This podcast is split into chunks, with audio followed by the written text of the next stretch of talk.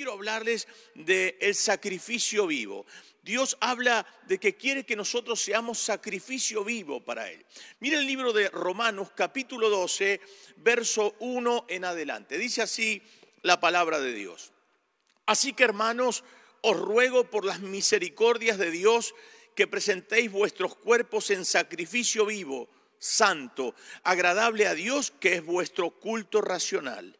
No os conforméis a este siglo, sino transformaos por medio de la renovación de vuestro entendimiento para que comprobéis cuál sea la buena voluntad de Dios, agradable y perfecta. Digo pues, por la gracia que me es dada a cada cual que está entre vosotros, que no tenga más alto concepto de sí del que debe tener sino que piense de sí con cordura, conforme a la medida de fe que Dios repartió a cada uno.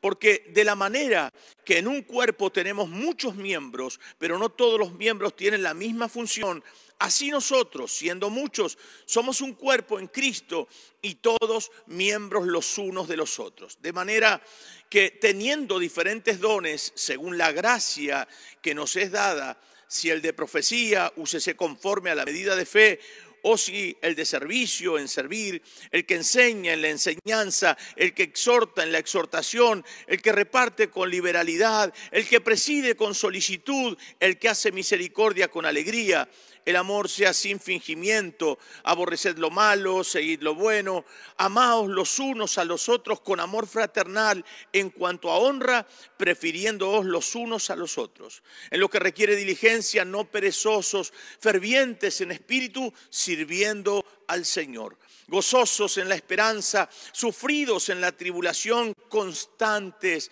en la oración compartiendo para las necesidades de los santos, practicando la hospitalidad. Bendecid a los que os persiguen, bendecid y no maldigáis. Gozaos con los que se gozan, llorad con los que lloran. Unánimes entre vosotros, no altivos, sino asociándoos con los humildes.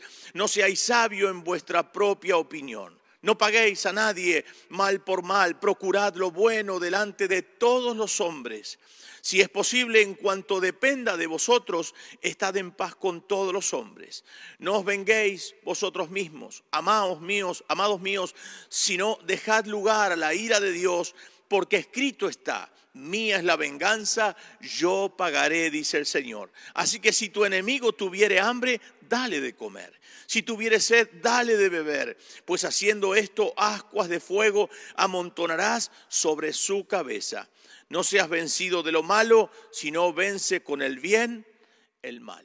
Es palabra de Dios. Vamos a levantar nuestras manos y oramos. Diga conmigo, Señor Jesús, gracias por tu palabra. Tu palabra es verdad. Tu palabra nos bendice, tu palabra nos prospera, tu palabra nos edifica, tu palabra nos renueva. Y en esta noche de ungimiento y milagros donde hay cientos de personas conectados en este momento, ruego que el poder del Espíritu Santo se manifieste en sus vidas. Señor, que a través de esta palabra ellos entiendan tu voluntad perfecta. Dios mío, levantamos nuestras manos y declaramos que nos vacíes de nosotros para que nos llenemos de ti. En el nombre del Padre, del Hijo y del Espíritu Santo. Amén y amén. Puedo sentir un aplauso masivo en todas las casas por el gozo y la felicidad que nos da el Señor de poder entonces compartir este tiempo. Hablando entonces del sacrificio vivo, este sacrificio vivo, en contraste aquellos sacrificios que se hacían en el Antiguo Testamento, eran aquellos sacrificios con animales, esos animales que se sacrificaban. Pero nosotros no morimos a nada, solamente al pecado, a fin de vivir para aquel aquel Cristo, aquel Señor Jesucristo, que murió por todos nosotros y resucitó al tercer día para darnos vida y para darnos esperanza. Ahora, ¿qué es lo que Dios depara para nosotros? ¿Qué es lo que Dios quiere para usted, para mí? Para que podamos parecernos a Él. Vivimos en un mundo complejo, difícil, donde las personas cada día se quieren parecer a otras personas, pero menos a Dios.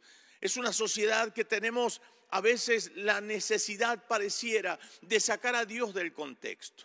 Parecía, pareciera que ser buena persona dejó de ser eh, moda, pareciera que dejó de ser importante.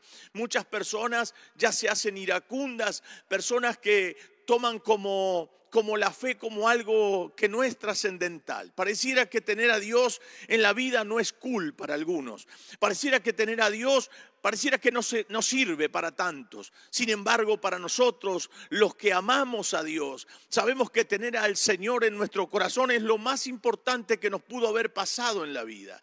Que sin Él nada somos, que vivimos por su gracia, que respiramos por su gran amor, que somos entonces seres que podemos disfrutar de la vida aquí en la tierra gracias a ese amor, a ese sacrificio, a esa resurrección que Él ha hecho por amor a nosotros pero no nos ancló en esta tierra para siempre. Él nos dejó para marcar surcos en el corazón de las personas. Y también Él dijo, yo voy a preparar lugar para vosotros, porque donde yo estoy, vosotros también estaréis. Es decir, entonces, que Jesús pasó por esta tierra haciendo muchos bienes a las personas, bendiciendo, resucitando muertos, sanando a los enfermos, perdonando pecados, hablándoles de la grandeza de Dios. Pero dejó entonces un grupo de hombres, discípulos, que iban a llevar el Evangelio de Jesucristo, el Evangelio eterno, hasta los confines de la tierra. Hoy nos toca a nosotros llevar ese Evangelio compartir las buenas nuevas del Evangelio con aquellos que lo necesitan. Y por eso quiero hablarles entonces de cuatro puntos importantes, podemos decir como instrumentos o como recipientes de Dios para manifestar la gloria del Padre sobre la vida de las personas necesitadas. Hoy nos encontramos con mucha gente llena de temor. Esta pandemia, dije la vez pasada, que está sacando lo peor de algunas personas y lo mejor de otros tantos. Hoy pareciera que el sol el sol o el fuego, como usted quiera llamarlo, parece que calienta fuerte y todo lo que es endeble, todo lo que no es firme, se empieza a diluir. Pareciera que la luz de la justicia deja ver con claridad quién es aquella persona que realmente amaba a Dios y quién no. Hoy nos damos cuenta. Pero ¿qué dice el apóstol? ¿Qué dice el apóstol claramente sobre este pasaje bíblico? Nos está enseñando algo extraordinario.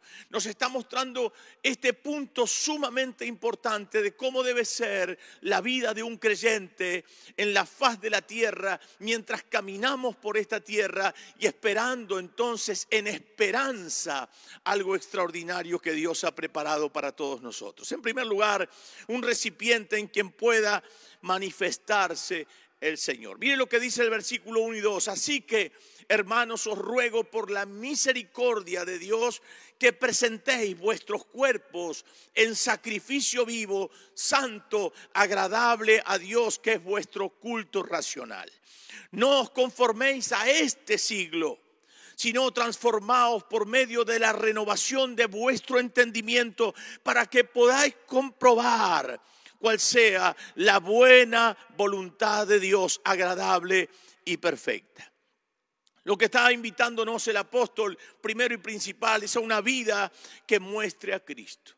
Es decir, mi vida tiene que ser una vida que tiene que mostrar a Jesús. Y usted puede decir como yo, me falta mucho. Y hasta podríamos decir como el apóstol Pablo, no pretendo haberlo alcanzado, pero sigo hacia la meta. Es decir, camino en el día a día, trato de vivir una vida pura, una vida santa, una vida que muestre a Dios en mis actos, en mis pensamientos, en mi mirada, en mis palabras, en mis reacciones, en mis relaciones personales. Escuchó muchas veces decir por allí ese refrán popular, dime con quién andas y te diré quién eres. Es decir, entonces que con quien me estoy rodeando van a tener un impacto sumamente importante en mi vida y en mis reacciones. Es decir, el apóstol me está diciendo a mí que debo tener una vida que muestre a Cristo. Y es nuestra vida personal que debe mostrar a Jesús en el día, en la noche, con la familia, en el trabajo, donde esté y ahora más que nunca en esta cuarentena, mientras estoy en casa, nuestros hijos pueden decir que ven en su papá, en su mamá, en su hermano, en su tío, en su pariente, ven a Cristo en sus reacciones, se lo dejo para que lo piense.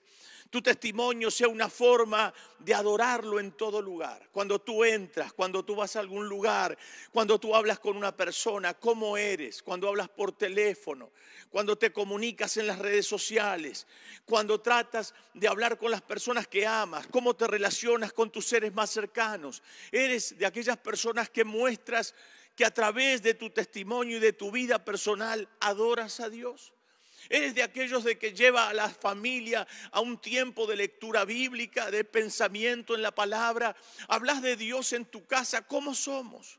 No imiten el comportamiento, está diciendo en otras palabras, no, no imiten, perdón, el comportamiento de conductas ni de costumbres de un sistema sin Dios. El versículo 2 lo está diciendo en otras palabras, en, otra de las versiones, yo me, me, gustaría leérselos porque está sumamente importante este versículo. El versículo 2, en una de las versiones, habla muy fuerte sobre esto. Mire usted, por ejemplo, en la NTV, el versículo 2 de la palabra del Señor. Lo dice de una manera que me llama poderosamente la atención. Dice así, no imiten las conductas ni las costumbres de este mundo. Más bien dejen que Dios los transforme en personas nuevas al cambiarles la manera de pensar. Entonces aprenderán a conocer la voluntad de Dios para ustedes, la cual es buena, agradable y perfecta. Nos está invitando el apóstol a no imitar costumbres, formas o conductas de este sistema. Nos está diciendo no nos hagamos a ellos, sino que ellos se hagan a nosotros. Nos está diciendo entonces que nos comportemos como la palabra de Dios nos dice que debemos comportarnos, no con relaciones humanistas, no con pensamientos humanistas, no con pensamientos que a veces parecieran potenciar al ser humano y por ahí les hace bien para una vida que transita aquí en la tierra, pero podemos llegar a perder la eternidad. Y esto es muy, muy importante que lo tengamos en cuenta. De esta manera aprenderemos a hacer la voluntad de Dios para nosotros, la cual, dice el apóstol, es agradable y es perfecta. ¿Quiere usted entonces entender la voluntad de Dios? Camine como Cristo. ¿Quiere usted comprender lo que Dios desea para su vida? ¿Quiere usted agradar a Dios? Entonces trate de reflejar su conducta en la palabra de Dios. Allí entonces es donde me doy cuenta qué es lo que tengo que cambiar.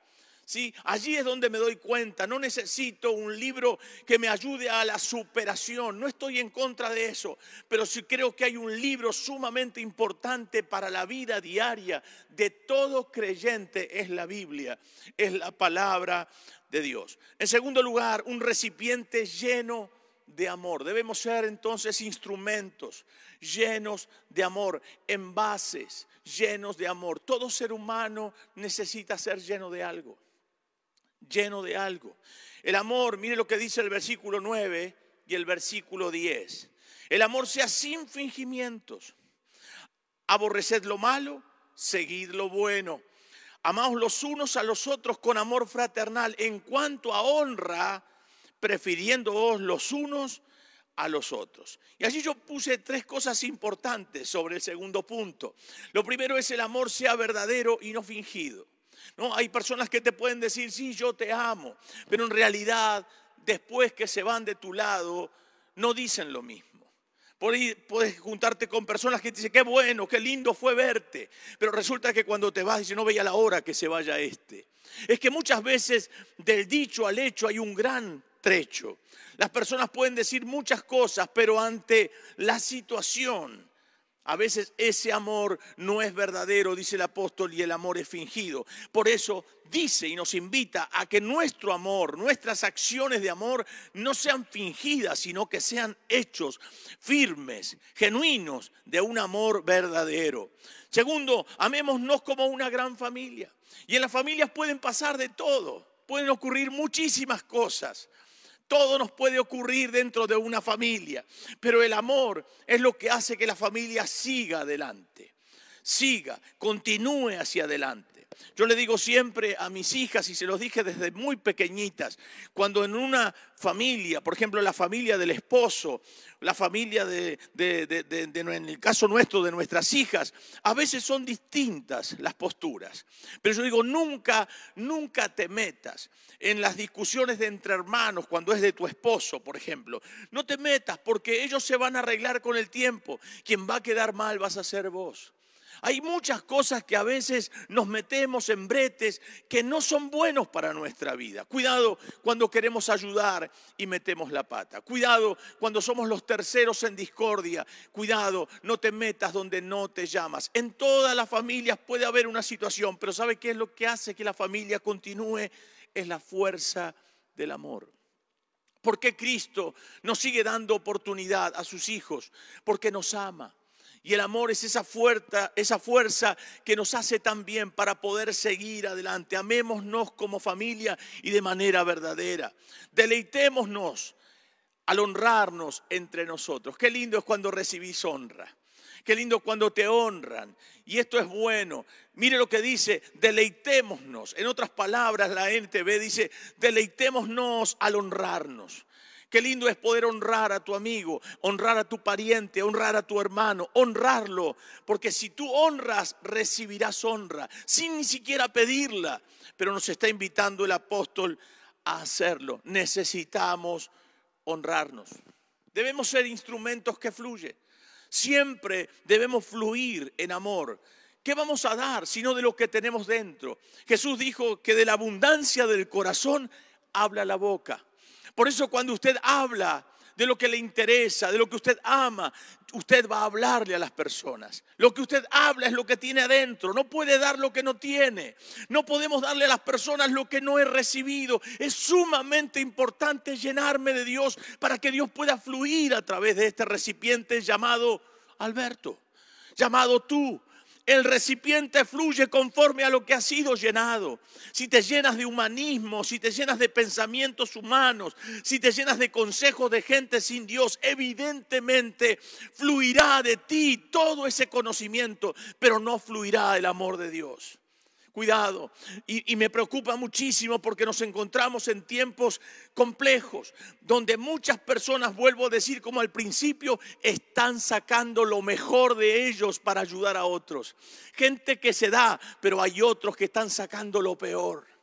Y ahí es donde nosotros nos damos cuenta cuánto tienes de Dios y cuánto no tienes de Dios. Tus actos, tus reacciones, tus maneras, tus pensamientos y tus palabras están declarando cuánto tienes de Dios o cuánto te falta de Él. Cuánto has recibido de la palabra y cuánto has recibido de un sistema. Esto es fuerte lo que digo, pero es lo que realmente está pasando en un mundo sin Dios un recipiente que fluye. Mira el versículo 11 al 14 lo que dice. En lo que requiere diligencia, no perezosos, fervientes en espíritu, fervientes alguien que quiere hacer, sirviendo al Señor. Siempre tengo que hacer algo. Gozosos en la esperanza. Tengo felicidad por la esperanza. Cristo está a las puertas. Sufridos en la tribulación. Sí, muchas veces me toca sufrir, me toca llorar, me toca pasar por muchas situaciones complejas, pero sigo adelante. Constantes en la oración. No es que un día oro y, pasa un mes y no oro, sino que soy constante en la oración, compartiendo para las necesidades de los santos. Practicando la hospitalidad, dice el apóstol. Bendecid a los que os persiguen. Bendecid y no maldigáis. Bendecid. Saben ustedes, decimos siempre, la palabra bendición viene del bien hablar, cuando hablo bien, y maldecir es cuando hablo mal de las personas. ¿Qué soy yo de aquellas personas que bendigo? O siempre estoy hablando mal, ¿cómo soy? ¿Cómo somos? Sirve a Dios con entusiasmo. Lo que hagas, hacelo con entusiasmo. No te compares con otros. No lo hagas por competir con otras personas. Lo que haces, hazlo y hazlo de la mejor manera y con el entusiasmo que caracteriza a un hijo de Dios. Hoy por hoy veo la iglesia porque se muestran ciertas cosas, algunos errores que algunos pueden cometer, muy aislados por allí. Pero a veces veo la opinión pública que golpea, que lastima, que trata de ver siempre lo oscuro, lo malo, pero hay mucha gente dentro de las iglesias que está haciendo muchísimo trabajo. Por ejemplo, llevar comida a los necesitados, y, toneladas de comida que se entregan a través de la mano de los discípulos, me viene a la mente aquel pasaje cuando Jesús le dice a sus discípulos, dadle vosotros de comer. Y en esa multiplicación de los panes y los peces, los discípulos reciben de Jesús y en las manos de ellos se multiplica. Miles de personas están siendo bendecidas a través de la iglesia, a través de gente que tiene a Dios en el corazón. Gente que se arriesga, no por un sueldo, no por nada, no tienen miedo a nada, salen a la calle, toman los recaudos necesarios, pero eso no se cuenta. Porque vivimos en un mundo bajo la opresión oscura, diabólica, Muchas veces se muestra siempre lo malo, el sensacionalismo del oscuro, pero no se muestra aquel trabajo que hace la iglesia, el cuerpo de Cristo, ayudando a los necesitados, atendiendo a los, a los que realmente lo necesitan, a los ancianos, buscando la forma. Hoy, hoy hablaba con algunos pastores, toneladas de alimentos, miles de prendas que son reparadas, que se donan, que las lavan, que las planchan, que las cosen y se las entregan a las personas necesitadas. Eso no se cuenta. Pero aunque nadie lo diga, hay alguien que sí te va a recompensar, porque te dirá, tuve hambre y me disteis de comer, estuve desnudo y me cubristeis. Dios siempre está allí, cuando nadie lo ve, Él sí lo verá. Y esto es extraordinario porque es el amor, es la fuerza, es el poder de Dios a través de una iglesia que es un ente vivo, que extiende su mano, su brazo. Solamente piense por un instante si fuera sacado de la sociedad el brazo de la iglesia. Sería terrible, sería un caos. Hay mucha gente que hoy por hoy nos cuesta contener. Chicos que salieron de las drogas, gente que salió de la delincuencia, personas que salieron de la depresión. Es muy difícil, pero aún la iglesia forma y hace cosas como para llegar a la necesidad de una u otra manera. ¿Por qué? Porque lo hacemos por amor a la gente. Lo que estamos haciendo ahora no es algo nuevo. Lo que se hace en este tiempo, la iglesia siempre lo hizo. Y no estoy hablando de nuestra iglesia, estoy hablando de la iglesia mundial. Sin pedir nada a cambio, sin pedir, dinero, sin pedir absolutamente nada. Hemos ido a las cárceles, a los hogares de niños, a, a los lugares donde están las madres solteras. Hemos ido a muchísimos lugares a trabajar y lo seguiremos haciendo. Con o sin pandemia, con o sin riesgos, lo haremos igual, porque esta es nuestra función. Por eso esta es la iglesia de los tiempos, donde muestra a Cristo Jesús en sus actos y en sus hechos, no solamente en la forma de vida, sino también en la expresión del amor al llevar aquel, aquello que necesita la persona que está en vulnerabilidad. En la iglesia la que extiende la mano en realidad es Cristo a través de la iglesia. Alentémonos día tras día con amor. Sirve a Dios con entusiasmo, hazlo con alegría como hasta ahora lo vienes haciendo. Alentemos a nuestros hermanos a la esperanza de una vida venidera, porque en vano trabajaríamos si no creeríamos en la eternidad.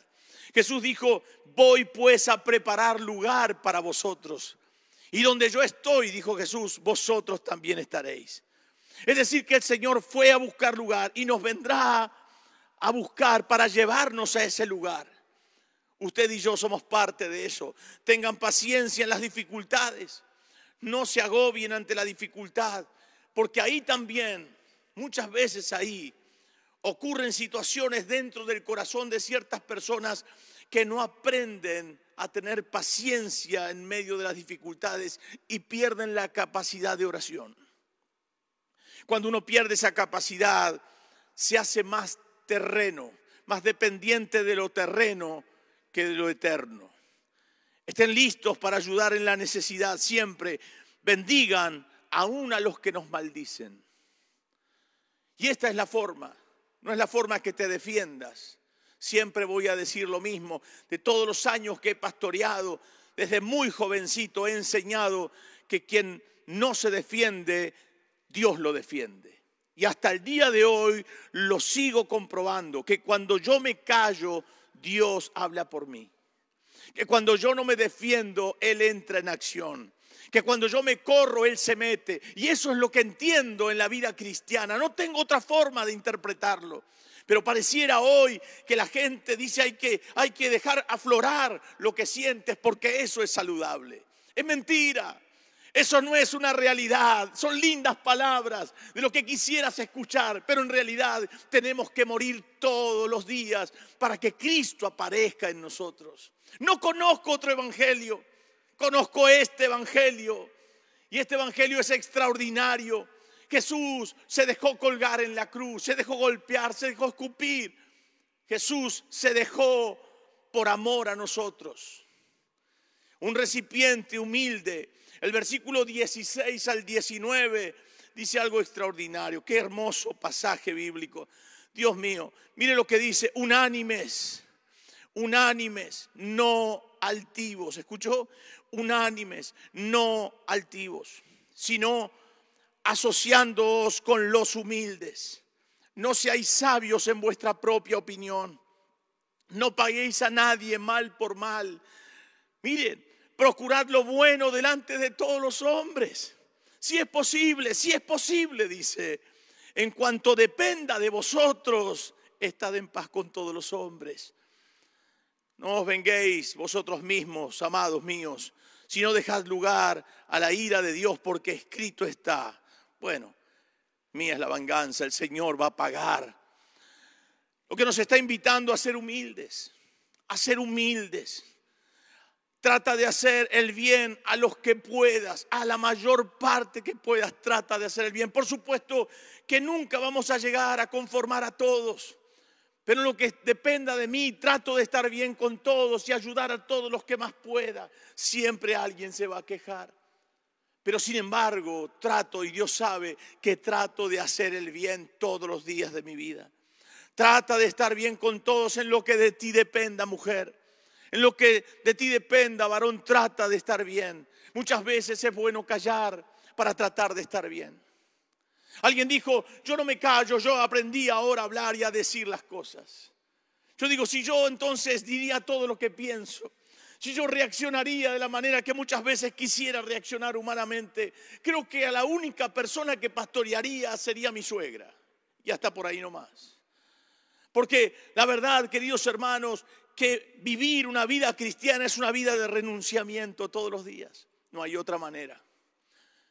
Sobre todos los libros de superación, hay un solo libro que supera a todos y es la Biblia. Es la palabra de Dios. No te vengues, el Señor te va a defender. No te vengues. Trata de que el Señor siempre te esté defendiendo. Y saben, hay una frase que me llamó la atención, o un escrito que me llamó la atención, que es de una autoría anónima. Y se los quiero leer. No soy de leer mis sermones, pero vale la pena leerlo. Se llama Mutiladores del Cuerpo. Señor, dice, siento que estás a las puertas de tu regreso. Me miro al espejo de mis actos y trato todos los días en parecerme a ti. Sí, quiero parecerme a ti. Veo las frases que la gente pone en las redes sociales, muchas de ellas alentadoras para almas que necesitan alinearse a formas y pensamientos humanistas, para hacer valer sus reacciones que fueron acumuladas en el corazón y no llevadas a los pies de la cruz. Estas están lejanas a la vida de muchos cristianos que quieren seguir tus pisadas, ya que tú nos invitas todos los días a morir para ser dignos de ser llamados tus discípulos. ¿Qué diríamos de pasajes que nos invitan a tomar nuestra cruz y seguir? O a la invitación a sufrir el agravio, amar a nuestros enemigos, perdonar hasta 70 veces 7. Pero nos encontramos que cada día hay gente que encuentra vericuetos para justificar sus miserables comportamientos, que no dejan de mostrar una vida sin Dios o incompleta porque queremos tomar la cruz sin renunciar a lo nuestro. Quiero ganar el cielo con actitudes inmaduras sin haber pasado por la muerte a mí yo. Dios nos invita a ser capaces de mirarnos y evaluarnos siendo verdaderamente sinceros. ¿Soy más parecido a Cristo o a quién me estoy pareciendo? ¿Cree usted que Jesús contestaría al agresor? ¿Cree usted que se mofaría haciendo berrinches? ¿Cree usted que pondría frases rebuscadas o nos llevaría a cumplir su palabra? Solo piense qué sería si no se hubiera dejado golpear y él también los habría golpeado. O hubiera escupido a la gente de la misma forma que lo hacían con él. O no hubiera ido a la cruz. Qué desastre en el que nos encontraríamos hoy, ¿verdad? Si sigues leyendo frases motivadoras solamente sin aplicar su palabra, no te quejes mañana cuando tus actitudes y malos comportamientos te cierren las puertas del cielo. Para pensar, ¿no? Autor anónimo.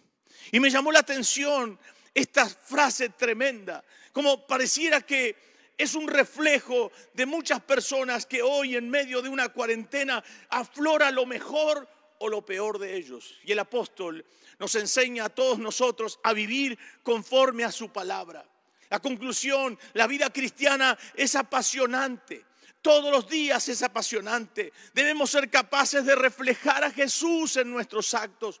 Reflejemos su amor, su misericordia, su ternura, su compasión en nuestras palabras, en nuestros gestos, en nuestras maneras de actuar. Sí, seamos como Cristo, reflejemos a Jesús en este tiempo difícil en medio de un mundo que cada día quiere tener menos en cuenta a Dios. Peleemos sin tregua, peleemos la buena batalla. Tú vences o esto te vence. Te vencen o tú vences, como quieras decirlo. Tu decisión cuenta y tu actitud demostrar a quién te pareces en realidad. Y quiero, queridos hermanos, darme cuenta que en este tiempo, más que nunca, estoy viendo aflorar una juventud un grupo de jóvenes apasionados por la presencia de Dios y otros tantos que solamente buscan reflejarse en el mundo, en un mundo decadente, sin Dios y sin esperanza pero yo tengo la seguridad de lo que va a ocurrir luego de esta pandemia. Veremos la gloria del Señor Jesucristo. Veremos el poder del Espíritu Santo manifestarse gloriosamente sobre esta tierra. Creo que el Señor moverá los cimientos de la humanidad y le dará una gran oportunidad. ¿Y saben quiénes se van a levantar? Aquellos que han decidido por voluntad propia parecerse a Jesús. La pregunta es, allí por los años 1988, apenas con 20 años de edad, pudiendo parecerme al mundo y vivir conforme al mundo, había decidido como joven seguir las pisadas de Jesús. Gracias a Dios nunca me aparté. Nunca pensé ni siquiera en mi mente, hubiera ni siquiera podido imaginar, si se puede decir así, que iba a ser un predicador del Evangelio. Sin embargo, Dios en sus planes eternos y maravillosos tenía este propósito y este plan para mi vida. Quien me ha llamado a servirlo me ha enseñado que a quien me debo parecer en el día a día es a Él. Por eso el apóstol dice, puesto los ojos en Jesús, el autor, sí el autor, el consumador, sí el consumador de nuestra fe. Ese es mi punto y ese debe ser tu meta. Mi meta y la tuya es parecernos a Jesús en medio de una sociedad que quiere corrernos de ese esquema, que quiere naturalizar que tú puedes ser como quieras sin reflejarte en este libro. La palabra, termino con este versículo bíblico. El capítulo 12, verso 21 del libro de Romanos dice, no seas vencido de lo malo, sino vence con el bien el mal. No te dejes vencer por lo malo, porque la lucha, la guerra es sin tregua y es día a día, momento a momento, es cuerpo a cuerpo. No seas vencido por el mal, sino vence al mal con el bien. ¿Y cómo lo hago? Tienes la ayuda del Padre la del Hijo y la del Espíritu Santo. Tienes el poder de la palabra, tienes la ayuda de los ángeles. Tienes iglesia, tienes hermanos en la fe que realmente aman a Dios. Y como digo siempre, la grandeza no es que me reconozcan, la grandeza siempre está en reconocer. ¿Cómo saldré de esta pandemia? ¿Cómo volveré a las filas? ¿Cómo volveré a la iglesia, al funcionamiento normal y regular de la congregación y del cuerpo de Cristo cuando estemos todos los hermanos juntos y en armonía? ¿Volveré más fuerte que nunca, vencedor, o volveré, o volveré más débil que nunca y derrotado? Yo creo que te voy a ver más fuerte que nunca y te voy a ver más vencedor que lo que un día fuiste, porque Dios está contigo, no te dejará ni tampoco te desamparará. Por eso, puestos los ojos en Jesús, el autor y consumador de la fe, para que tú y yo seamos sacrificios vivos, que demos gloria al Padre. Padre, gracias por tu palabra en esta noche. Gracias por esta noche de ungimiento que nos llama, Señor, a ser como eres tú.